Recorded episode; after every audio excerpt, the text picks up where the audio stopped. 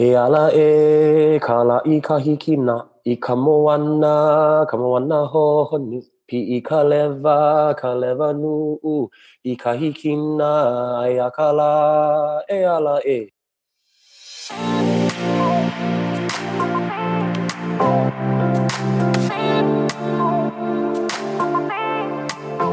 Hallo Herz, schön, dass du eingeschaltet hast. Ich bin Nadine Gerhardt und dieser Podcast ist mein absolutes Herzensprojekt, um dich zu inspirieren auf deinem ganz individuellen Weg zu mehr Fülle, Liebe und Lebensfreude.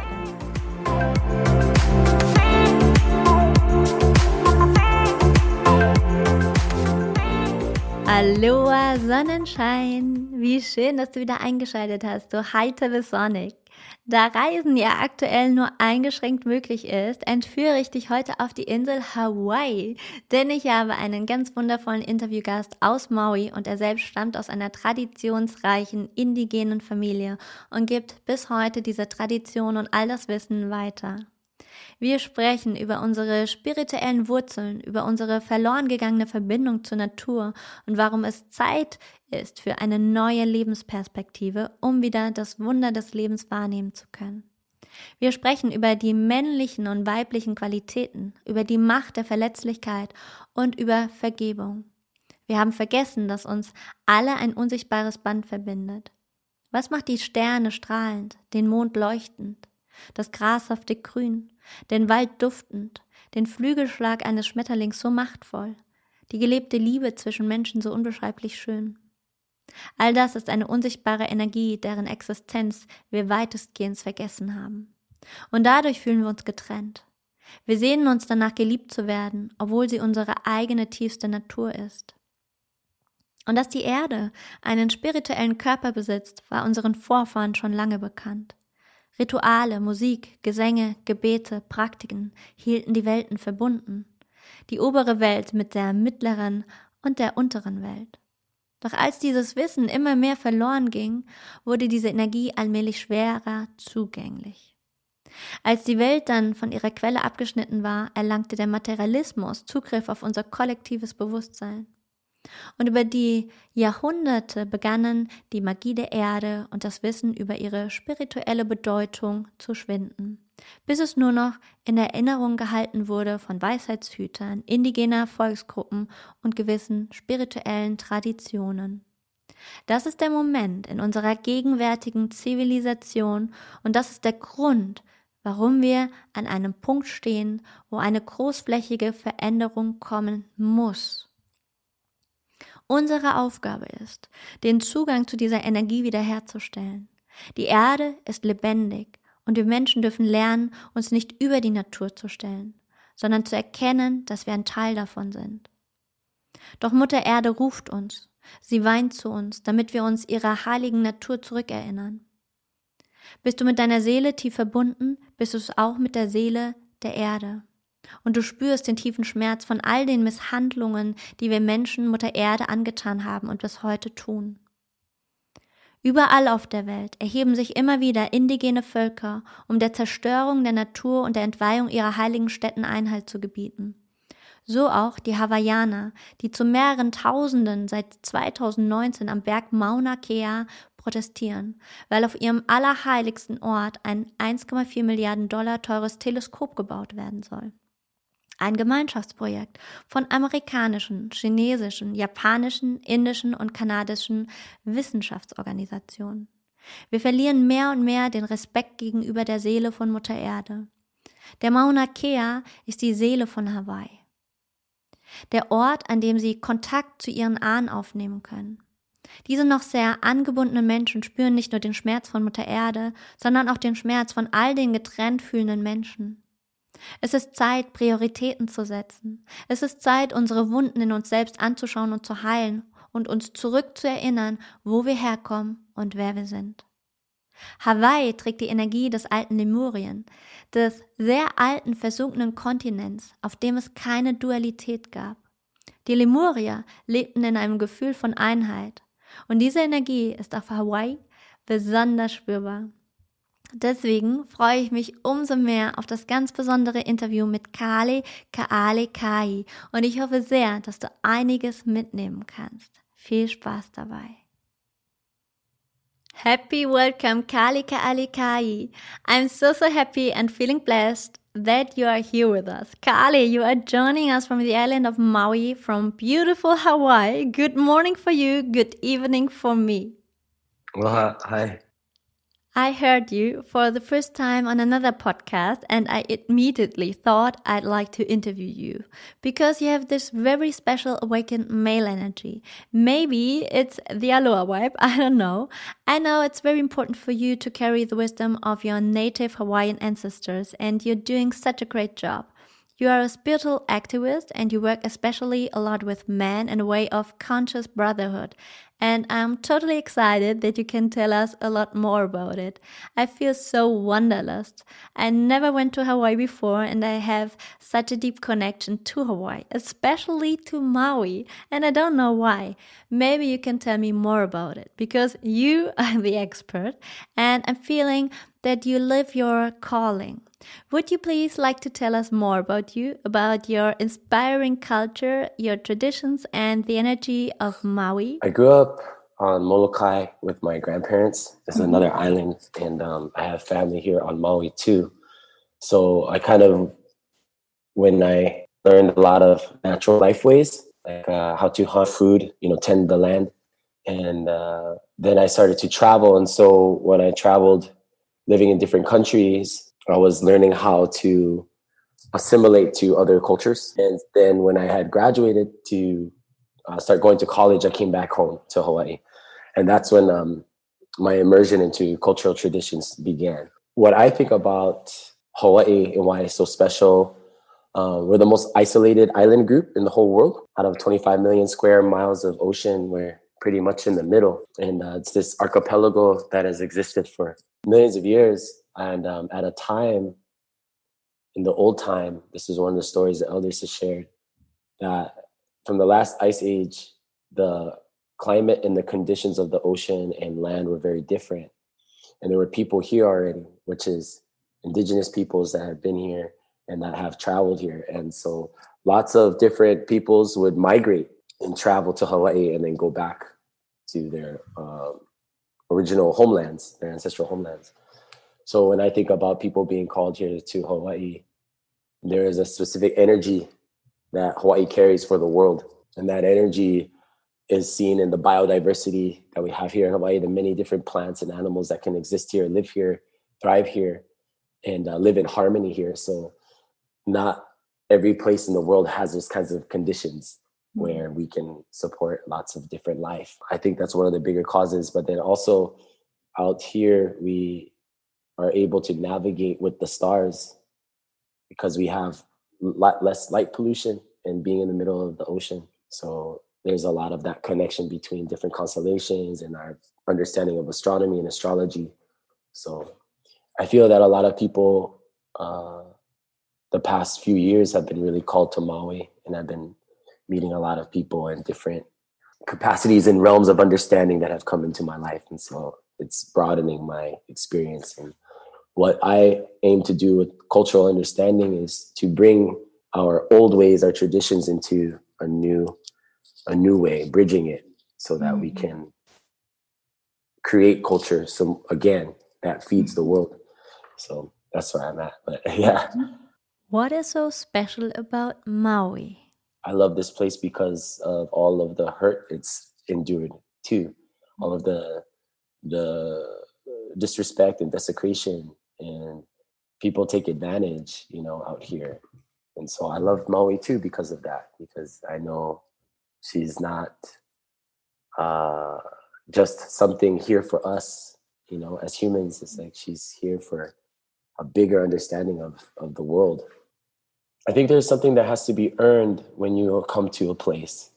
Um, it's easy for people that come here to assume that they know what this place is or they understand Maui immediately. And I don't think that's true because there's so many people that I see that come here, they don't know how to be here. Mm-hmm. Like they don't understand the culture. They don't know aloha. They don't know mahalo. They don't know these ways of being. Mm-hmm. And so they come and they want to have a piece of whatever this is rather than letting this place tell them how to be rather than Mama Maui, you know, claiming them, they want to claim Maui. So that's kind of where I come from a lot mm-hmm. with with people's understanding that you know if I have someone that comes to visit Maui and they love Maui so much and they're like I want to start a yoga studio or I want to do this or what I ask them like what do you know about this place? Do you do you know which plants are medicine do you know how to grow plant do you know which animals are around here do you know how to read the stars do you know how to be in the ocean do you know where the rivers are do you know how you know like I have so much more questions about why than than you should. Like just because we mm-hmm. can doesn't mean we should. So there's a place, there's a I think what a great learning is for Maui for the world is limitations and respecting boundaries. Because our environment and ecosystem is so uh, fragile here. You know, you do something up on the mountain, it's going to affect everything below it. And it's it'll be seen immediately. Like where other places the effects have gone on for so long, it's hardly noticeable anymore. But out here, we notice it. Like Mauna Kea, you know, Mauna Kea on Big Island, the our sacred mountains. It's the piko of of of our islands, or like the center, one of the chakras. And a lot of people attribute Mauna Kea as being one of the like the, the heart chakra of the world. When you have people who want to come and build telescopes on there or desecrate that land without even knowing the people or understanding the culture, I mean, I don't know where the love is yeah, I heard about it. And now they have the telescope up there, right? Yeah, mm-hmm. they already have telescopes up there. And a lot of it is because it's a pursuit of a of an understanding of society. Mm. that is always projecting themselves outward towards the future, towards something that doesn't necessarily exist yet.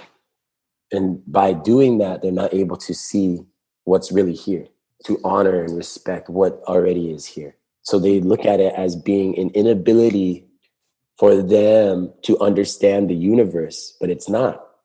It's everything we need to understand is already here. Like we've been brought here on this planet to live in existence, not to project ourselves outward away from this so that we become disembodied.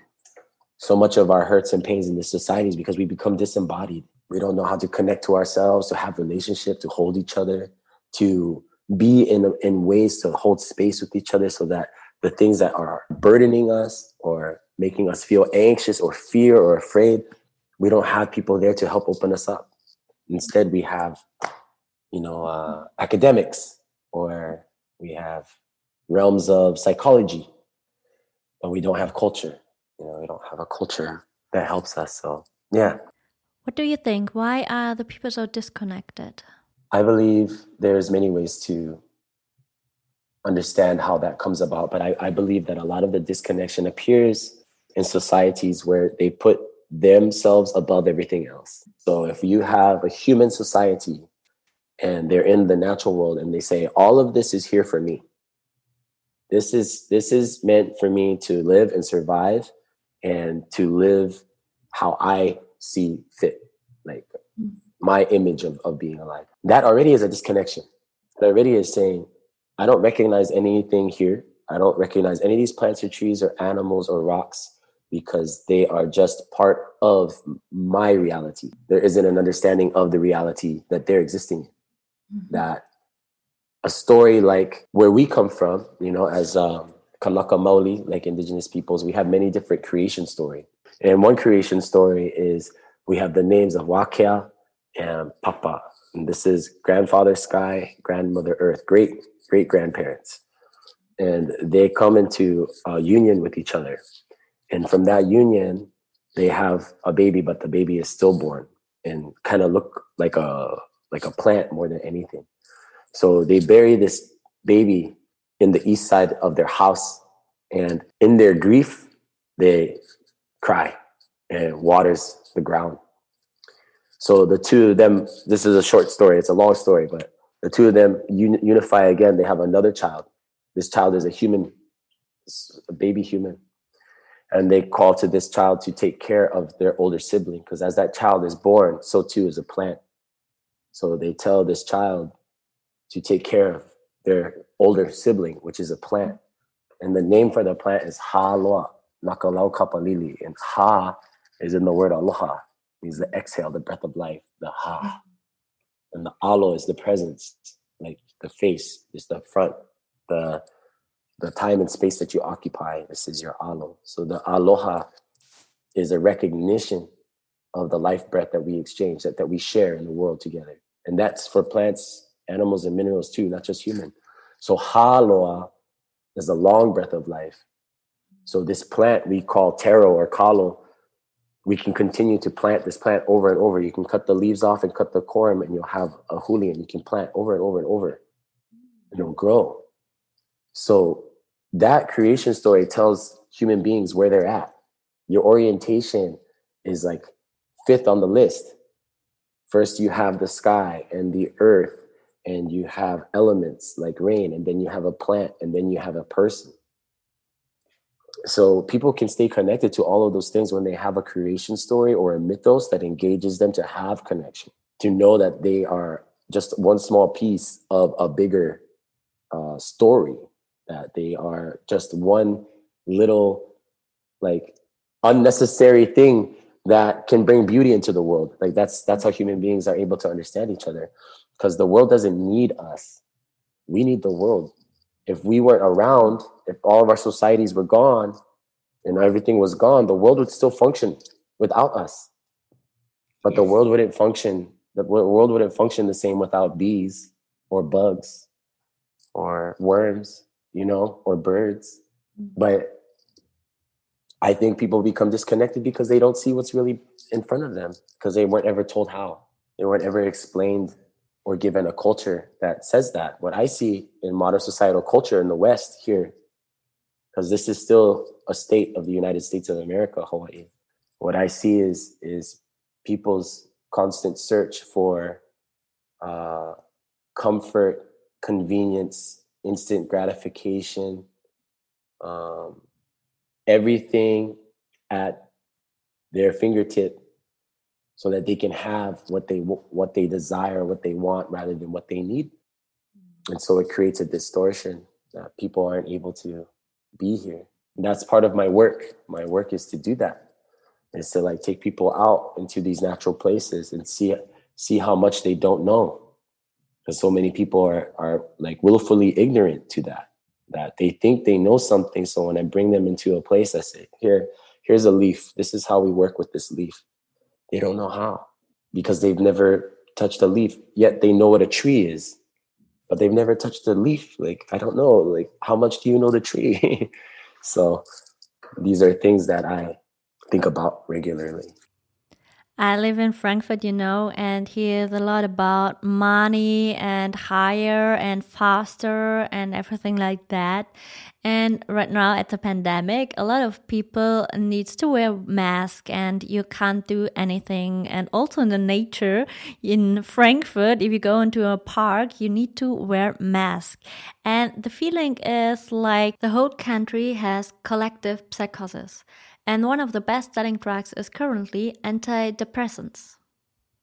And I come from shadow work, and we both know what that means. They suppress the feelings even more.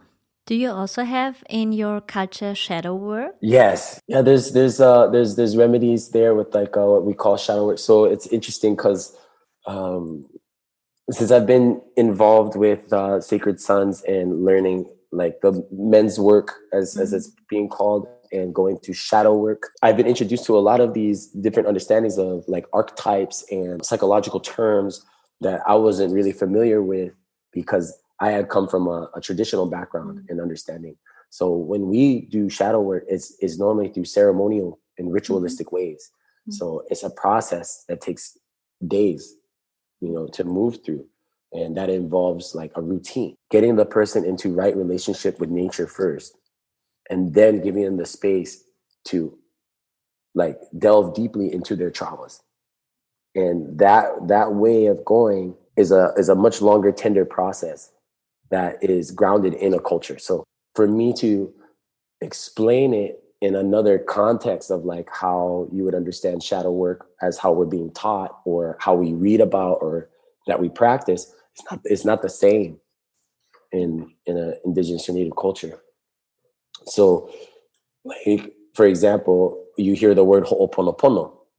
right? And ho'oponopono is a word that we use. However, it's turned into a form of like therapy or methodology for therapy. And the language of like, I'm sorry, I love you, please forgive me, thank you, as a mantra, uh, that's not anything that we actually practice here as Native people. Like, that's not what we do. And we never had that.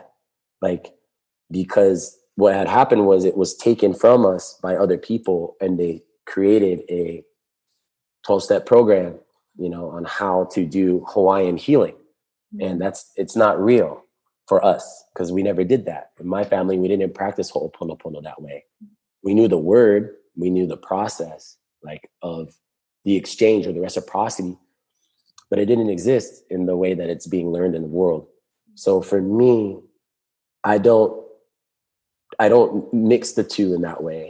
I have experienced Ho'oponopono in my own family because of the way that we did it through our traditions. But I don't know what a Ho'oponopono practitioner does and into what I've experienced within my family and, and what I've been taught. So that's the other part of shadow work. How do you practice forgiveness? We we don't call it Ho'oponopono because Ho'oponopono is the word, right? Mm-hmm. So it's like um Ho'o is like to do or to make. It's an action. Like I can Ho'oikaika kokino, like make my body stronger. I can do that. I can uh, Ho'ola ina honua, like I can give more life to the world. But then pono pono pono means to be in balance. Pono means harmony. That's what it means. It means authenticity. When something is pono, it means it's balanced, it has harmony, therefore authenticity can come through. So it's pono. So if you say pono pono, what you're doing is you're saying that this thing is not only harmonious and balanced, but it is also in a form to help and be and, and give to other that. Ho'opono oh, pono. So it's a similar way of like saying wai. Like in our language of wai, it means fresh water. You say wai wai, it means wealthy it's not just fresh water, it's fresh water that is abundant, can give more. And it means wealthy because water is what gives life to all things. Without water, there would be no life here on this planet. So we need water. That is the true wealth to have the water of life, the life giving water. So when we do Ho'oponopono as a family, each family look different, but it's held with elders, you see? each family it looks different each family has a has a matriarch or a patriarch a leading elder that is male or female and their understanding of the relationships of the people is because everyone is related it's done within the family it's if you have issue between cousins sisters brothers um, siblings uh, uncles aunties parents however it may look you know children the elders are able to communicate about the problem. And then they come together they communicate to each other they hold space for the family. And then the family comes and they have to express their their hurts and their pains or or the the distortion or the miscommunication the misunderstanding before the other families they have to express it and then everyone is able to understand the situation and come with intention to help heal and remedy whatever that is so it wasn't relying upon any one person like a therapist or psychologist or a ho'oponopono practitioner it was something that the Ohana was able to do. So it's not a prescribed way. It was just different because the culture held us. It was the foundation that we all came from. And also our language. You know, we speak English right now.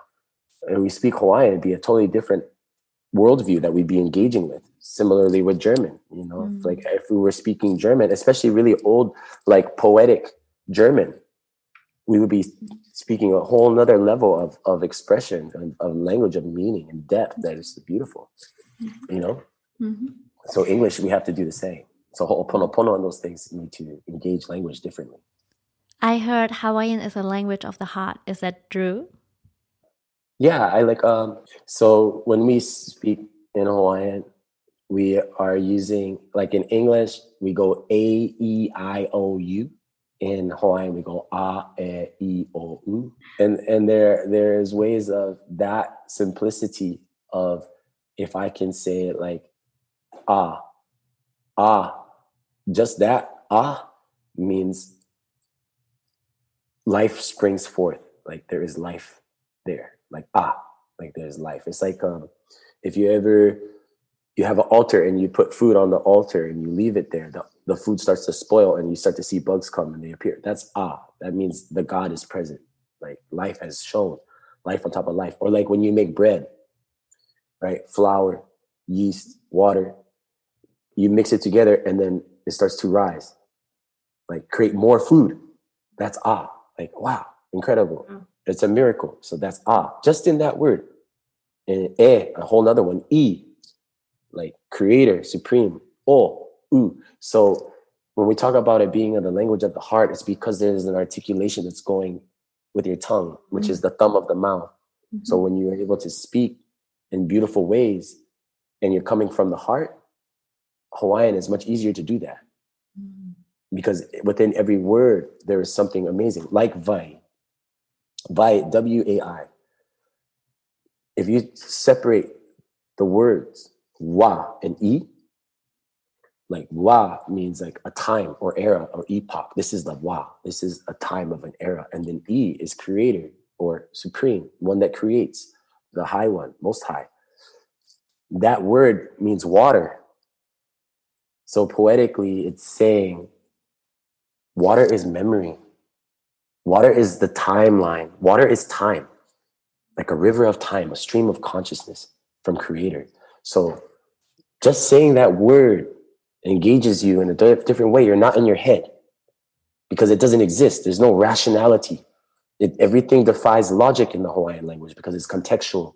And so when you're really feeling and you're in deep in your emotion and you're coming from your heart place, when you speak Hawaiian, yes, you're coming from the heart because it's real, because it's not something that you're creating out of an illusion of your own ability to speak.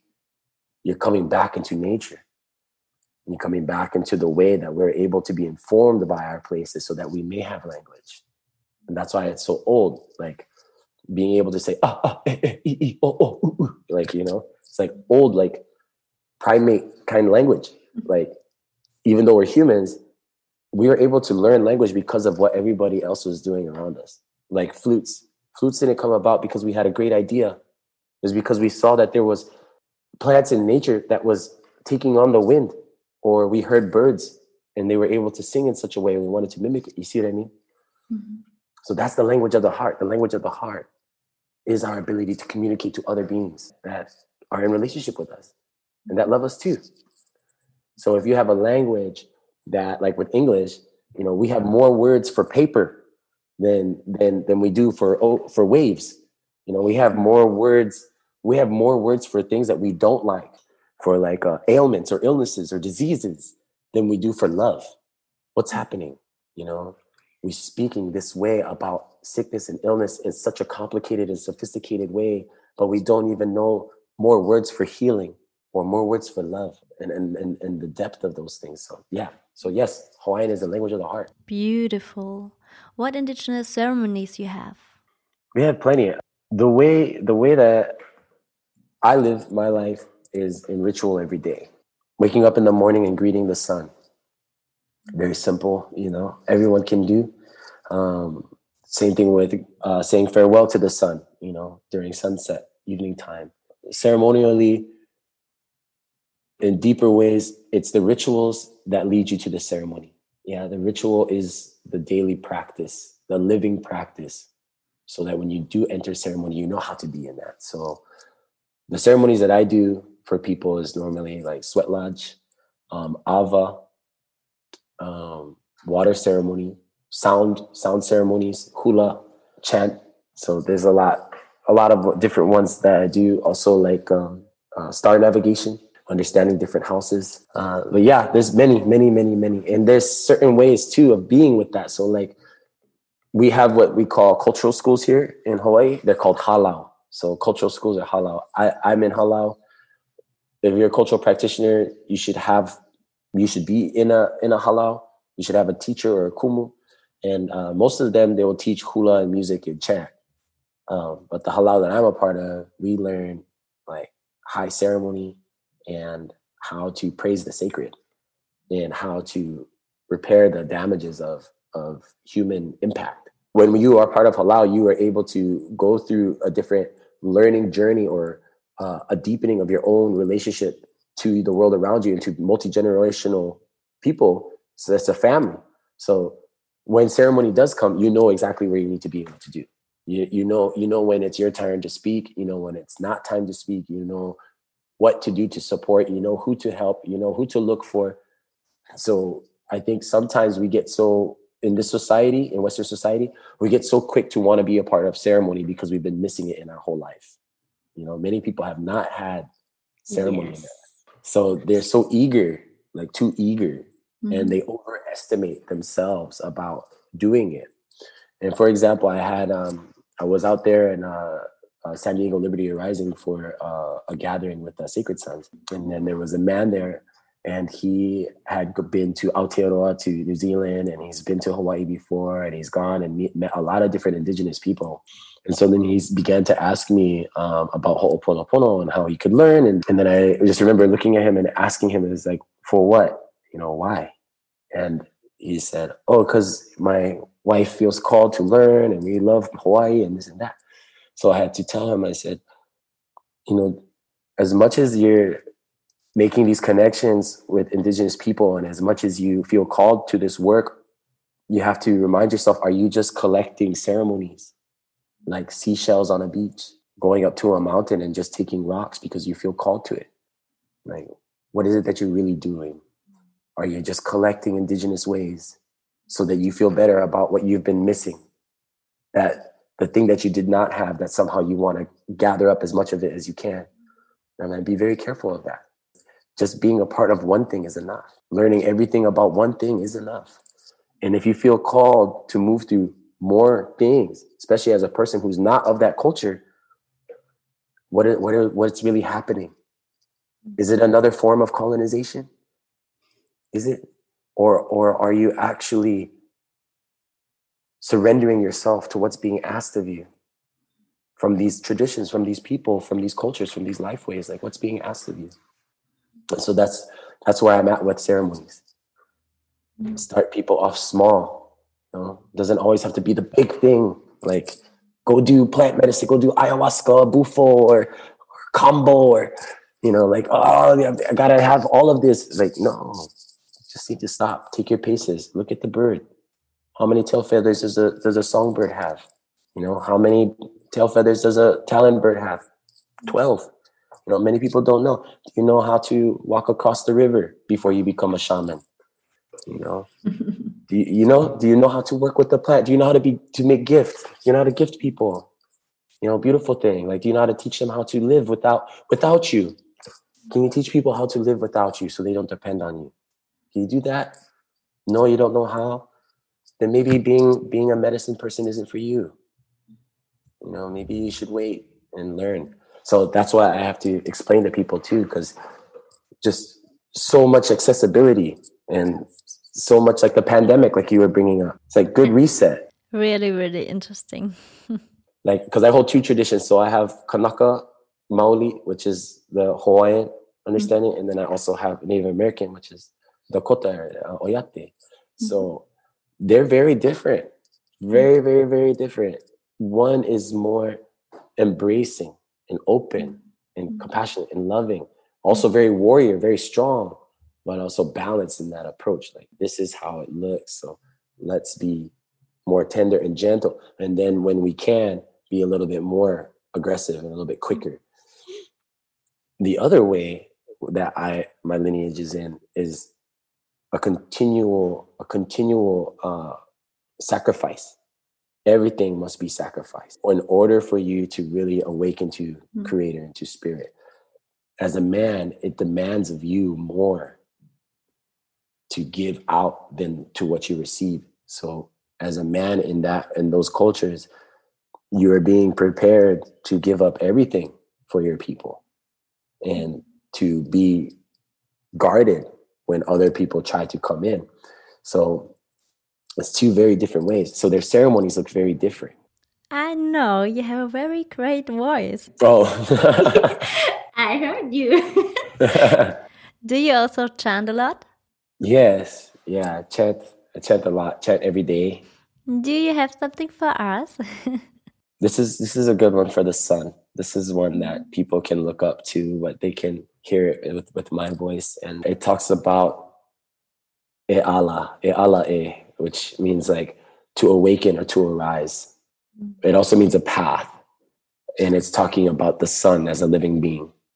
like the sun has like their own journey their own journey through through the sky the sun too has to awaken our eyes and has to go on their journey on their path for the day and coming from the deep deep ocean all the way up to the highest points of the atmosphere you know to to that part of the bridging between worlds. It's like the sun is that is the one that walks that that um that path that boundary.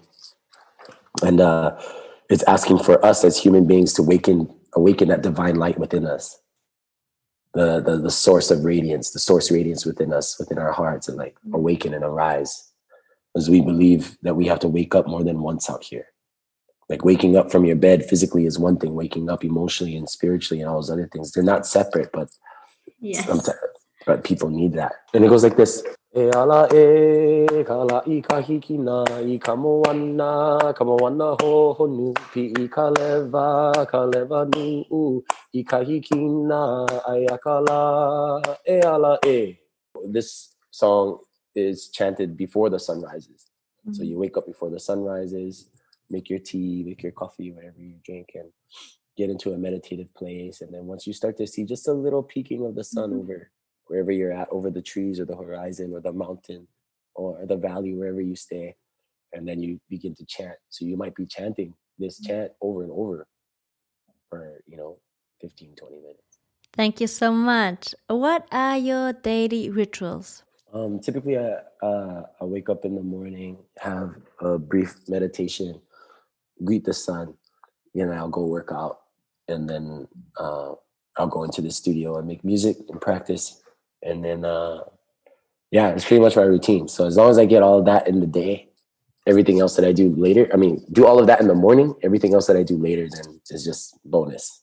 So the ritual the ritualistic way of living in a modern life is so important to bring us back to uh what do you call it like an indigenous soul Mm. so that's where we've gotten lost is that we've turned our rituals into something that looks like answering emails, you know, or like uh what you call taking care of the bills or like getting ready for work. You know what I mean? Like your ritual is to get ready for your commute and for work rather than the ritual being getting ready for the world, like for the day, for the energies that are gonna come through, for the elements that you get to enjoy, like lights, you know, like fire, electricity, like nobody's doing that.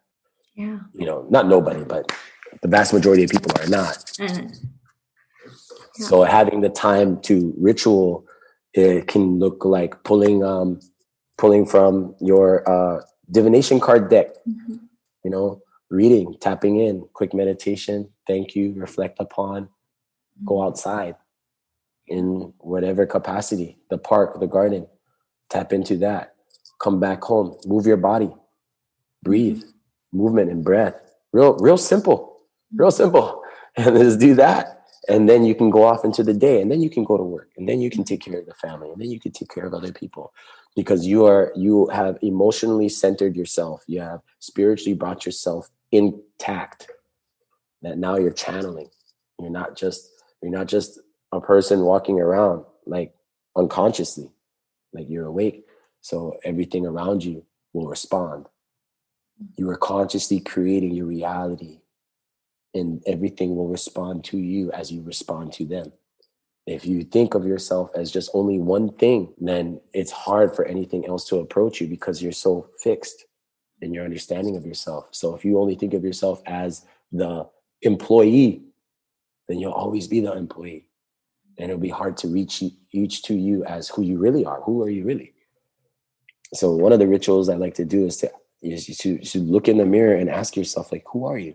Who are you? What are you doing? Where are you going? Where are you from? Who's with you? Who loves you? Who do you love? What are you grateful for? Who's grateful for you? You know, just things to ask yourself.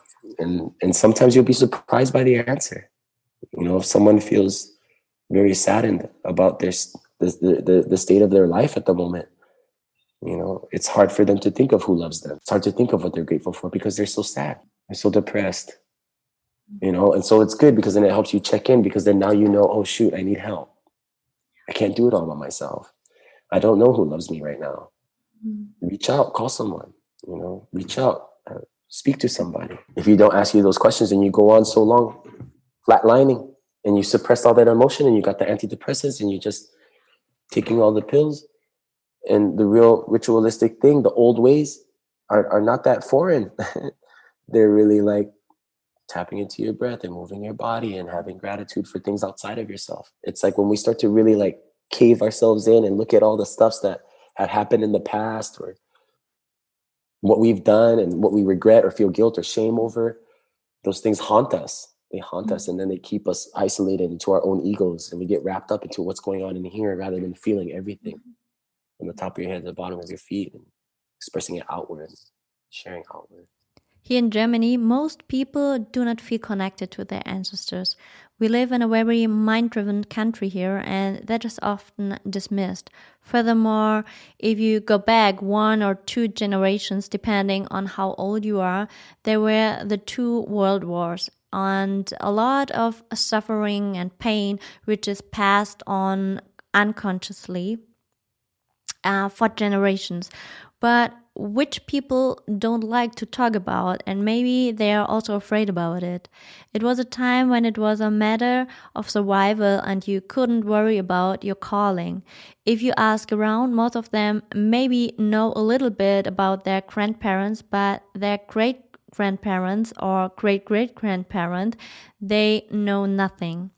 But behind all the pain, there's also a lot of untapped potential but they haven't learned to honor their ancestors. For me, if you can't honor your ancestors, there's no way to self love because everything on or in you is a result of your ancestors. How about the Hawaiian culture? Do you consciously connect with your ancestors every day? Yeah, I I feel like um, when we talk about ancestors, uh, there there should be an understanding too of that for for myself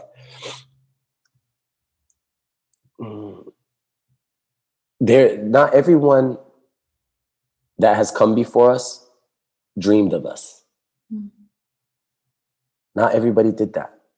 Um, some ancestors really dreamt of us coming. They thought of us of this generation. They really thought about us and they cared about us before we even showed up. And they did certain things so that we would know that they cared. And there's that available to each and every single person on this planet that someone has thought of them. It's true it it, it really is in the in the entirety of of of ancestral timeline or lineage or heritage or genealogy because I say that because I I'm a person that thinks that way. I'm a person that dreams of of those coming, and I think of what I must do for them as as what I have experienced in my own life or what others have experienced and they've shared with me. You know, I wasn't there for the wars. I've never participated in a war. I know there's war going on because of American imperialism, mm. um, and I know the effects of it. Yet it doesn't stop me from dreaming about those to come and what it is that I can do in my life. So I'm a living ancestor. Mm-hmm. So when I think about peoples that feel a certain way, like in Germany, about their own ancestry and they feel shame or guilt by it, I can understand because there are certain things that have happened that have caused it to be this way. Yet you are alive now. And you still have dreams and you still have visions and you still have language, you still have a people around you, you still have a lot. So that you can do what is necessary now for those yet to come, that you can do and be that which you needed when you were younger. And then that will then give the abundance back to where it belongs to those that are coming so that they can then carry it on. And so that's normally what I tell people in short about ancestral connection. Do I connect to my ancestors? Yes, but not all of them are helpful too. Some of them are ones that I need to heal through myself in order for them to move through into the next stage. Not all ancestors are happy. Not all of them. Mm. And not all of them are are supportive either. You know, and that's because there's things that that we need to remedy and metabolize here right now with each other to help them release so they can move because a lot of a lot of things that we inherit are traumas but a lot of things that we inherit are gifts too really big beautiful gifts in, in order for us to move through things like shadow work i trust someone that can do shadow work with me if, they have gone to these to those places too or they have at least experienced it. If you have somebody who is a recovering addict or you have somebody who is a recovered addict although the addiction is always there but they know how to move and deal with it they can approach somebody else who's had addictions too much easier you know than somebody who hasn't. Mm-hmm. similarly with me with ancestral connection and with culture it's what i've dedicated my life to so it's much more appropriate and in alignment for someone like me to meet someone else that is doing that for themselves too. Mm-hmm. that we can i can meet them where they're at with it. So the shame and the guilt and the resentment um it all it, it's, it's it's part of everything. It, it shows up but it's not necessary mm-hmm. to function. Like it's something that indicates you of what is happening and you can respond to it and change but it's not a place to to function from it's not an orientation to be in. So yeah, ancestral connection is important to know by way of your communication, to commune with them, to come together, to share something. So when I go out and I create um, a lei or a kupe'e or an offering, a makana, a gift, I I communicate to my ancestors. I talk to them. I'm not worshiping them. I'm talking to them and I'm letting them remember, like, I haven't forgotten. I remember you. I am your grandchild. I am here. I'm speaking with you. Please talk with me. And then I give them a gift. And then I pray to Creator. I pray to the gods and the goddesses. That's who I that's who I pray and I worship. It's it's not people. I don't worship people. The legacy isn't about what people are creating. It's about what we're doing for this planet. That's the real legacy to me. Yeah. So the Germany thing is a very is a is, is hard. It's a, it's a that one hits the heart a lot. Yeah. Um, yet that's one that's one legacy of a nation. Mm-hmm. When everything else is much bigger than that. Mm-hmm. You know, I'm out here in Hawaii, like I want I want this world, not just Hawaii, to thrive and to prosper. I want the I want the whole world to prosper. So I'm not concerned with I'm not concerned with American ideals or values mm-hmm. or, or American shame mm-hmm. or resentment or or atrocities. Like I'm not concerned with that. America has a lot of things that they've done. Terrible, horrendous things. Right. But the world doesn't treat treat America the same. So to me, I was like, it's ridiculous. I don't yes. I don't I don't involve in it. Like I don't see myself as an American citizen. I don't see myself as being uh, a part of any of that. I see myself as who I am, where I'm at, with what matters most. Mm-hmm. And that's the natural world mm-hmm. in my relationships. What does respect and mindfulness means for Hawaiians? It means everything. It means everything. Mm-hmm. Um, a lot of times people say aloha is like the value that we hold most here in Hawaii. Um, I would argue that.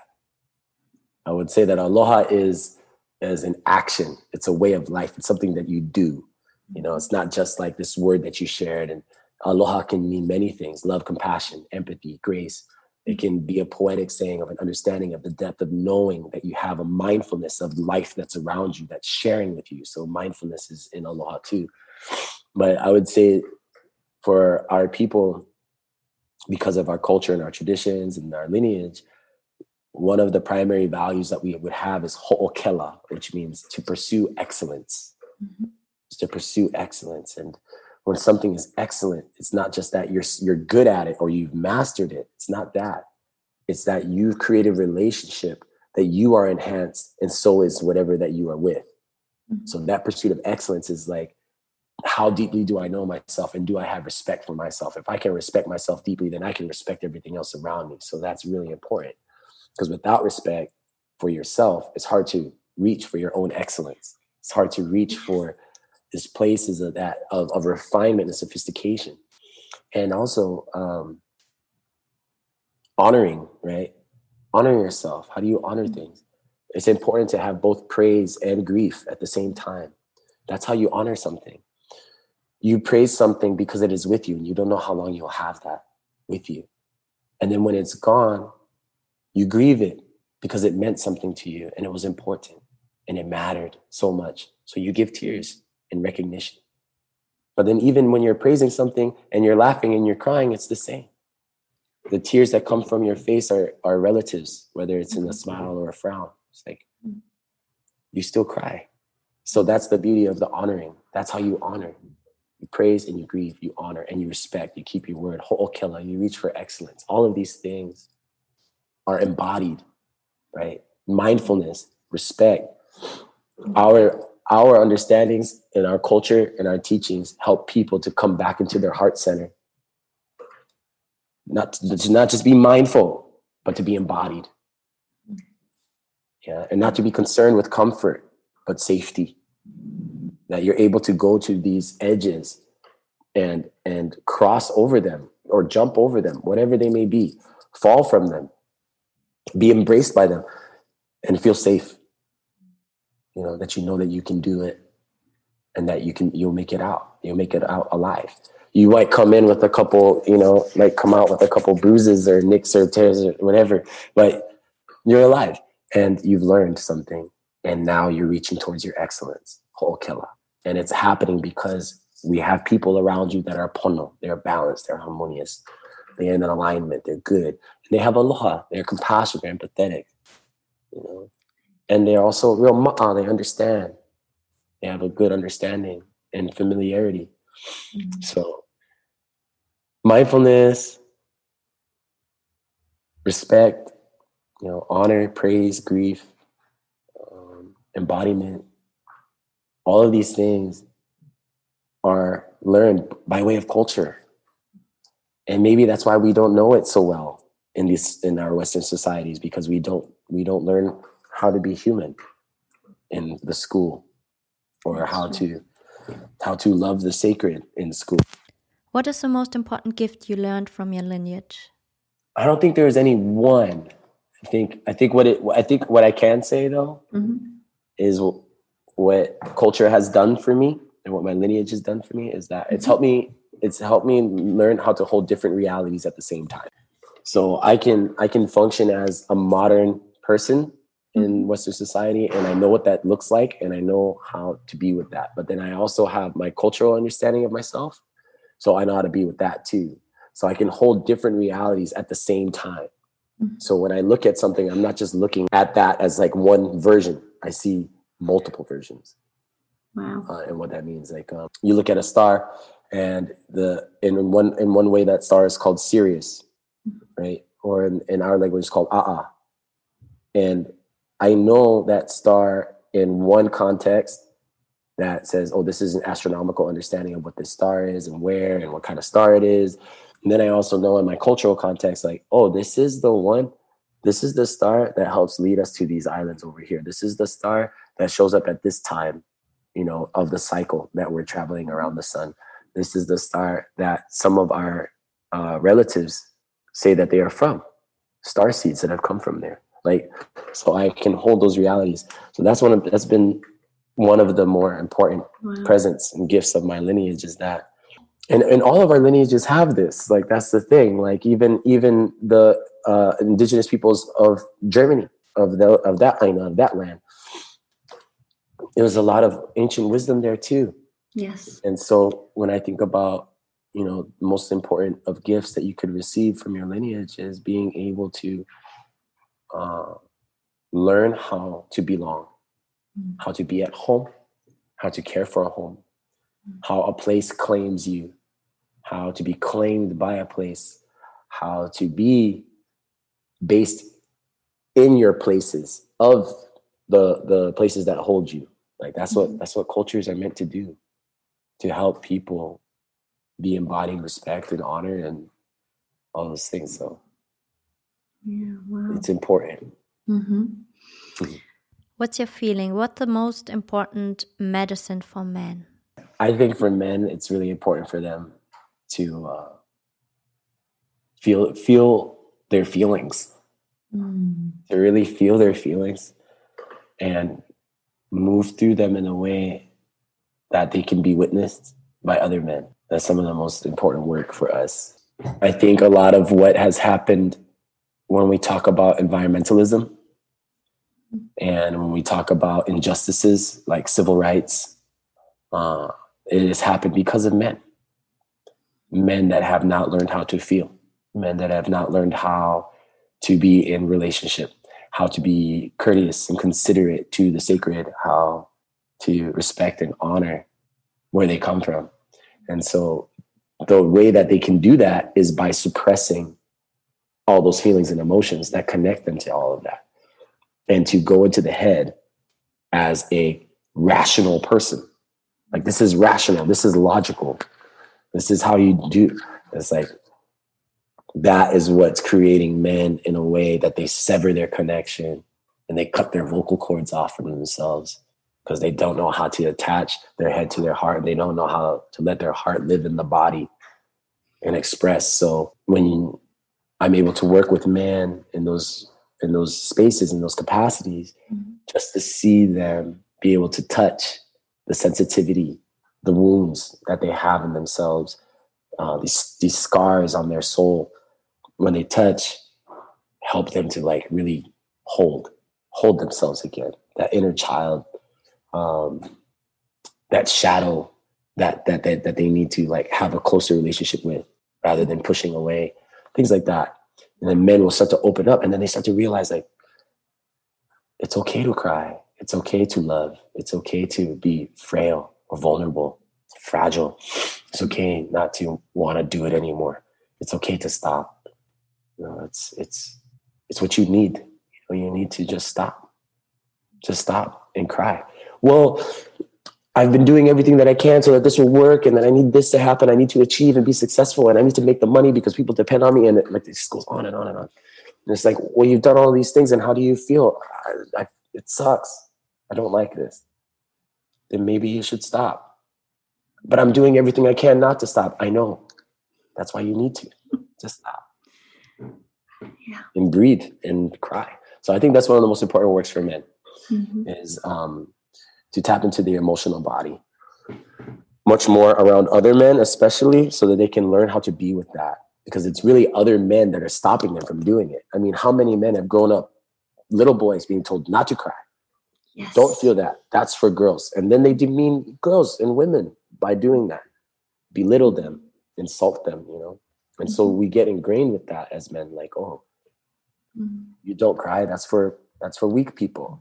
That's for all the people that i'm supposed to be like above like the authority over. Like this is why environment the environment is suffering.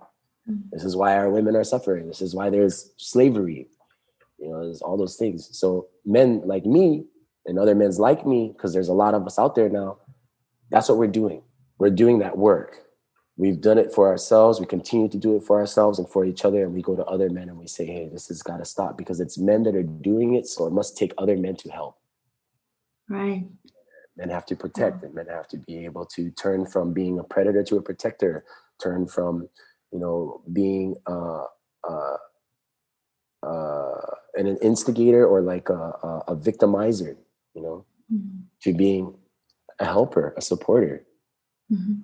You someone to be someone worthy to be leaned on someone to be uh expressed in different ways that you know we're, we're creating that right now. There isn't a lot there isn't a lot of ways on how to do that other than indigenous cultures. Because a lot of indigenous cultures and lifeways teach us how to to move in a new way gathering from the old old new way. So How important is vulnerability, especially for men? i believe uh i believe for each man depending on, on where they're at some some men can lead some men are not ready to lead some men need to be groomed on how to lead but i believe that in in the way that we are uh, in this society men need to lead with vulnerability vulnerability needs to be shown first um, that's because I believe that we need to invite men to vulnerability, and they will not be invited into that vulnerability if you yourself are not vulnerable. Mm-hmm. So, for example, like for me, um, this is a reflection I get from a lot of men too. Uh, when they see me, they are intimidated by me. They intimidated because they see like I got tattoos and like I look this way and I have a certain look, you know. yeah, and then yeah. they intimidate. They intimidate.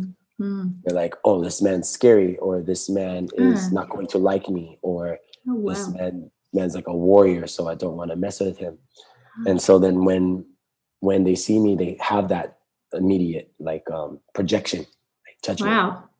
And so then when they start to watch me, because now they really observant of what I'm doing, because already they're like, oh, that like in a male psyche, like, mm. oh, somebody like careful. So they're watching, you know. And what they'll see is that I will cry and I will break down mm.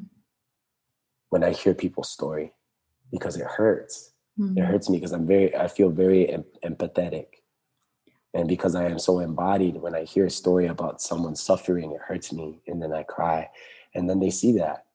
And they're like, oh, he's crying. Like, wow, like I can cry too now because they were able to see someone do it, especially someone that they felt uh, scared of or intimidated by. So when they see that crying, they're learning how to cry by watching me because they never seen before. They might have seen it in a movie, but they never saw it in real life. And when they see someone like me in real life cry and the tears are falling, mm. then they start to think like, wow, I, I, I should have, I should have known, you know, that he would cry too. So vulnerability is important because the, the vulnerability is, is, is that we are taught growing up as uh, little boys to be the knights in shining armor and to go save the day you know? And if that's the only story you're you're functioning from and learning about yourself as a boy you hold a lot of expectations on yourself about what that looks like to be a savior to be a hero to be all of these great grandiose things rather than just being a, a regular man common man just be a regular man mm-hmm. you know you can be a human being first and a common man and learn how to do that really really well and then then you can be someone's hero you know, whoever that may be. But you don't have to be everybody's hero. And you don't always have to keep it all together all the time. So fall to pieces, fall to pieces. And that's the vulnerability. That's why I tell men too. It's like, be so willing to know that whatever you do, love has a true cost. Then the true cost is not having that love anymore. So you better love strong and passionately and unafraid and so in love with yourself and with everything around you that it is worth the risk of not having that anymore, for it no longer existing in your life. And you have to love that way. And so when you do, you will cry when other people cry because you can't help it because it feels so, so true. I don't believe in truths or like personal truths or anything like that, but I know I know what is true. And it doesn't come from whatever I'm saying or thinking. It's from outside of myself. And then you find what is true. Because just as, as just as any truth that you might have, the very opposite of it is just as true. Just as true. Mm. So vulnerability is key. What do you believe? What are the biggest problems in intimate relationships? Mm. communication. Communication. Clear, clear, transparent communication.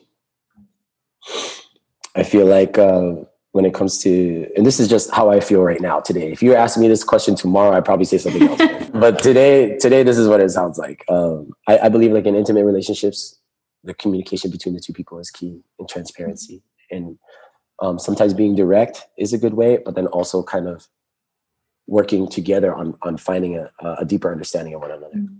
Uh, I think intimacy, especially uh, with couples that have been together uh, for however long, um, they start to build up different kind of um, resentments or shame towards each other because of certain things that have happened, or they are putting up an image of themselves for this person because they want them to stick around because mm-hmm. they love them and they like them and they believe that there's some kind of dependency there that they need to continue to cultivate. So they'll hide certain parts of themselves to keep them around. Eventually, that will turn into shame, guilt, resentment, and mm-hmm. the inability to communicate effectively. Mm-hmm. So I think being clear and, and, and, and direct and transparent, meaning like, um, especially in intimate relationships, like what is it that you that that you genuinely find curiosity in, and would you want to explore that with me? Just having that conversation between people is really difficult because they never knew how to do that. They never seen their parents have conversations about intimacy with each other. And most times, because of things like religion or belief systems, it's suppressed intimacy and sexuality. So we live in a touch deprived society, and wearing masks and everything else is getting worse. So you have, so we have to, I have to be more clear with my relationships. Mm-hmm.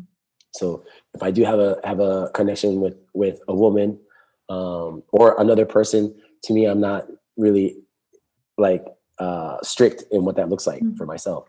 But um, it has to be clear and understanding. Uh, this is how I understand my life, and this is the vision that I hold for myself, and this is what my ancestors have guided me to. Now we're in connection. I'm grateful for the connection, first and foremost, and I'm happy to pursue whatever this may look like for the time that we have together. But I have no expectation of what that looks like. I have no assumption or projection upon you about who you're supposed to be. So if this level of connection is meaningful to you, then we can continue. But if not, then then we don't. And some people are ready for that, some people are not. And I believe that kind of communication and connection helps lead into intimacy that doesn't look typically like what we think of, you know, from the movies or from the whatever, like media. So I think for men and women, or whatever relationship that people choose to be in, um, no matter what timeline that you're in with this relationship, being clear in your communication, first and foremost, helps you give that person what they need or want from you. And also, you're able to receive that from them too, especially if the relationship matters. Mm-hmm. If it's a relationship that is really meaningful to you and, and has helped you, and you believe this is where you want to be, then that communication has to be known. You can't have high expectations of others if you don't hold a certain standard for yourself if your standard of yourself is really low, then you're going to create expectations or higher standards for others so that you can feel better about yourself, then it's going to be difficult. And what I mean by yeah, and what I mean by that is yeah. when you have a certain standard, then your behavior matches what that standard is for you. If you believe yourself to be a worthy person, you're valuable, and that you have gifts to offer, and whoever is with you is lucky to have you, and that's how you feel and you show up to that and they feel that too mm-hmm. That's a beautiful relationship. Because they should feel the same about themselves. They should feel that that they're worthy and they're valuable and they have gifts to offer and that you being with them makes them feel good and that you're lucky to have them. Now the relationship can continue to build and grow and and be deeper. But if you don't do that then there's going to be a lot of disruptions and misalignments. Mm-hmm. and it won't be as won't be as pono you know, it won't be pono. Would you like to tell us an experience about your men's work?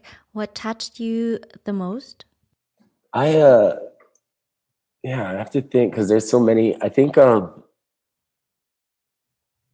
one of the one of the big one of the bigger ones for me is um, I had been out here on Maui, and this was before I had really worked with Sacred Sons, and uh, I had my own brotherhood and everything and I was doing all this work on my own, you know, and um, you know, going out to land, getting volunteering, and running my own businesses of like bringing people to these places to care for them, like like conscious conscious tourism, you know, volunteerism, conscious volunteerism, and um, then COVID hit and everything just stopped and everything fell off, and the brotherhood I had kind of diminished, and, and everybody kind of went their separate ways. So I I was feeling like, how did this happen?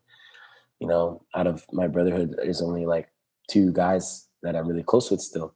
So I was praying a lot and um, going through a hard time, you know, just really praying and, and trying to take care of myself, not knowing how, and going through the ending of my relationship and, and things like that. So when uh, Sacred Sons had reached out to me and they, they, they knew I was on the island because they were going to have um, events and gatherings here. And so I was like, oh, okay I guess I'll I'll come see them. But I had my own judgments, you know, already because I was coming from where I was at, and I see what they do, and I was like, ah, this looks like new agey hippie stuff. It's all fake. It's all fake. they're just playing games, you know, like they're just playing. And so I went to this fire circle, and I met um, the founders and a couple other brothers who were helping them putting on these events, and so because of COVID, all that had stopped. So they didn't weren't gonna have anything until the next coming like um May.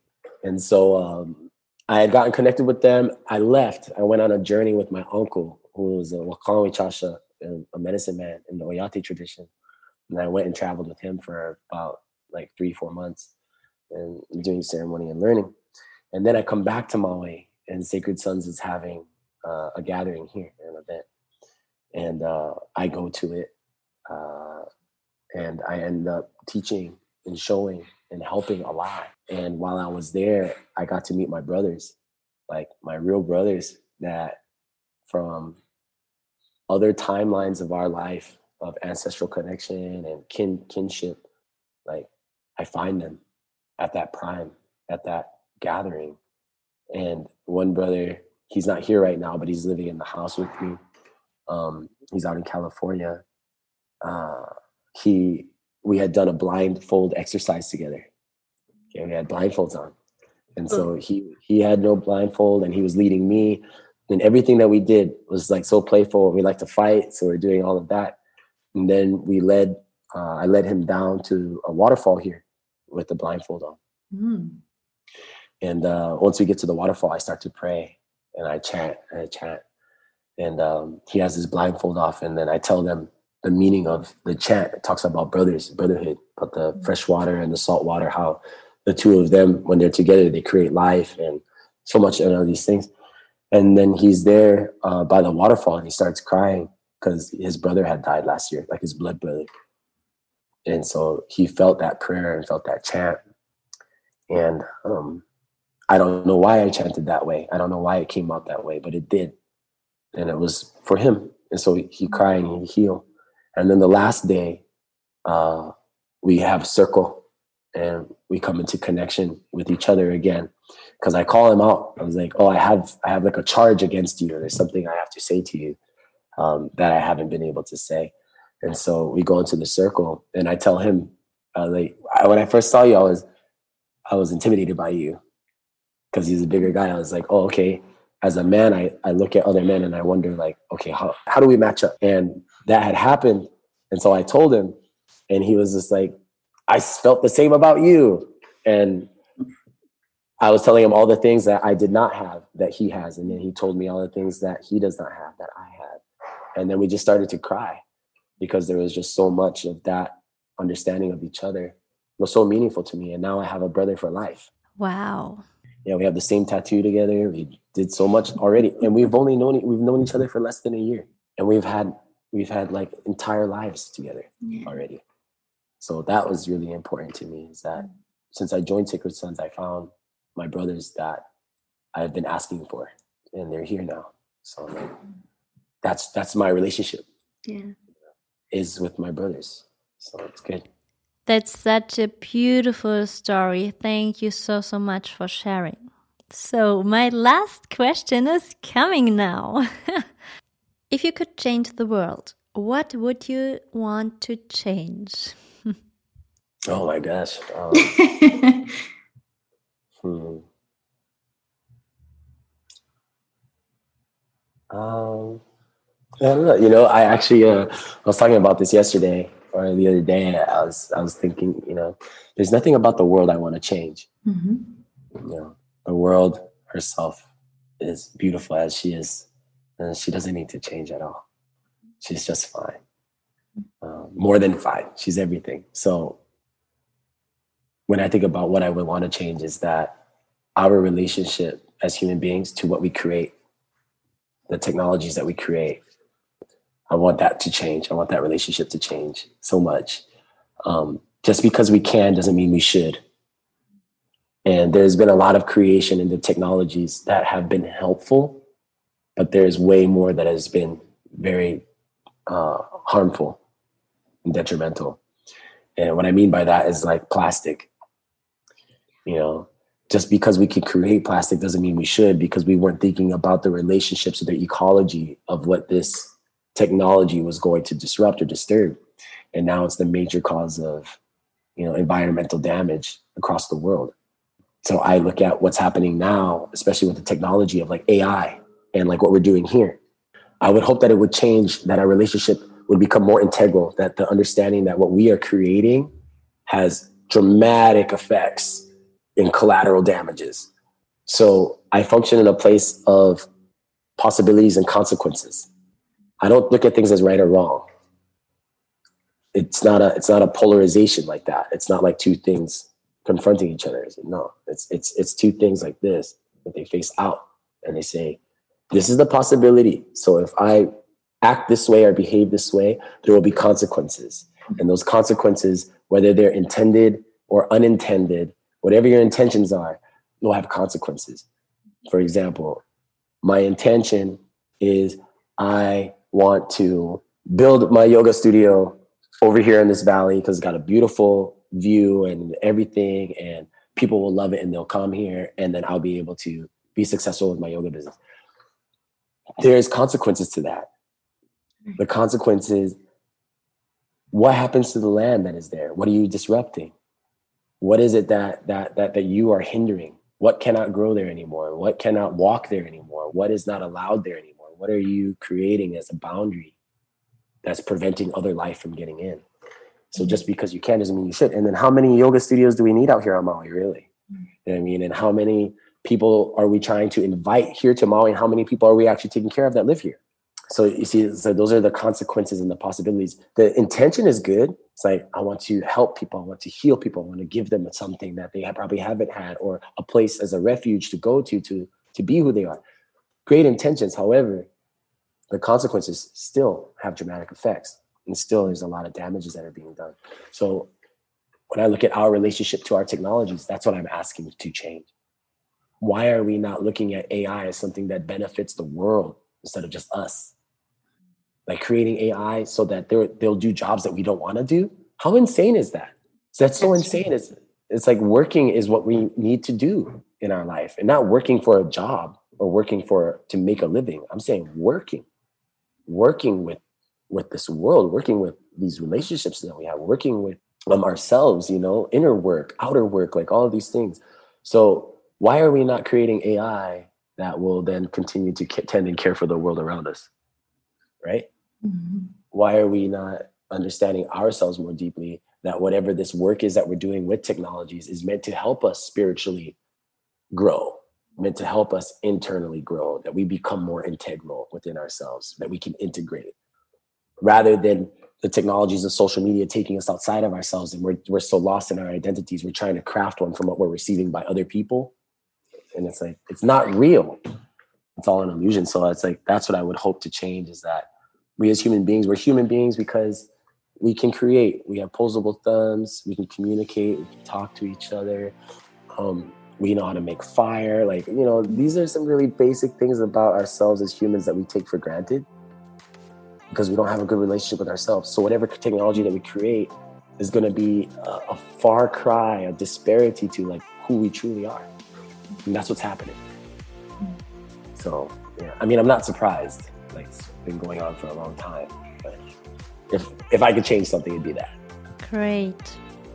I know there are now many people inspired of you. Where can people find you? Oh yeah. Um for sure, yeah, Maui.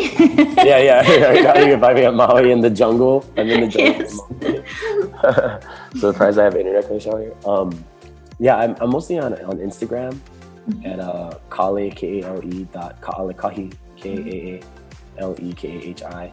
Um, I do a lot of work with the Sacred Sons, um, and I'll be working on some projects with them in the meantime. Uh, and I also have some things coming up on my own. But um, just follow me on Instagram, and I, I, pretty much keep people updated over there. Um, but yeah, definitely. I give all the links to the show notes, and yeah, mahalo, Kale. Thanks so, so, so much for this inspiring interview. Great. Yeah, thank you, Didi. Have a fantastic day. I go to bed now because it's late. Ja, okay. Have a good rest. Thank you. War das ein tolles Interview mit Kali aus Maui. Und er hat so viel Wissen und so viel Erfahrung an uns weitergegeben. Und ja, wenn dir dieser Podcast heute gefallen hat, dann gib doch an deine Liebsten auch diesen Podcast weiter, dass sie Teil dessen sein können. Und ich freue mich wie immer über eine positive Bewertung auf iTunes. Wenn du Lust hast, für dich etwas zu tun, schau sehr gerne auf meiner Website vorbei www.nadinegerhard.com. Und ja, bis zum nächsten Mal. Ich bin schon selbst ganz gespannt, was da kommt. Ich kann es selbst noch gar nicht sagen. Genieße deinen Tag, genieße deine Woche, trag dich auf Händen und lass es dir gut gehen. Namaste und Satnam, deine Nadine.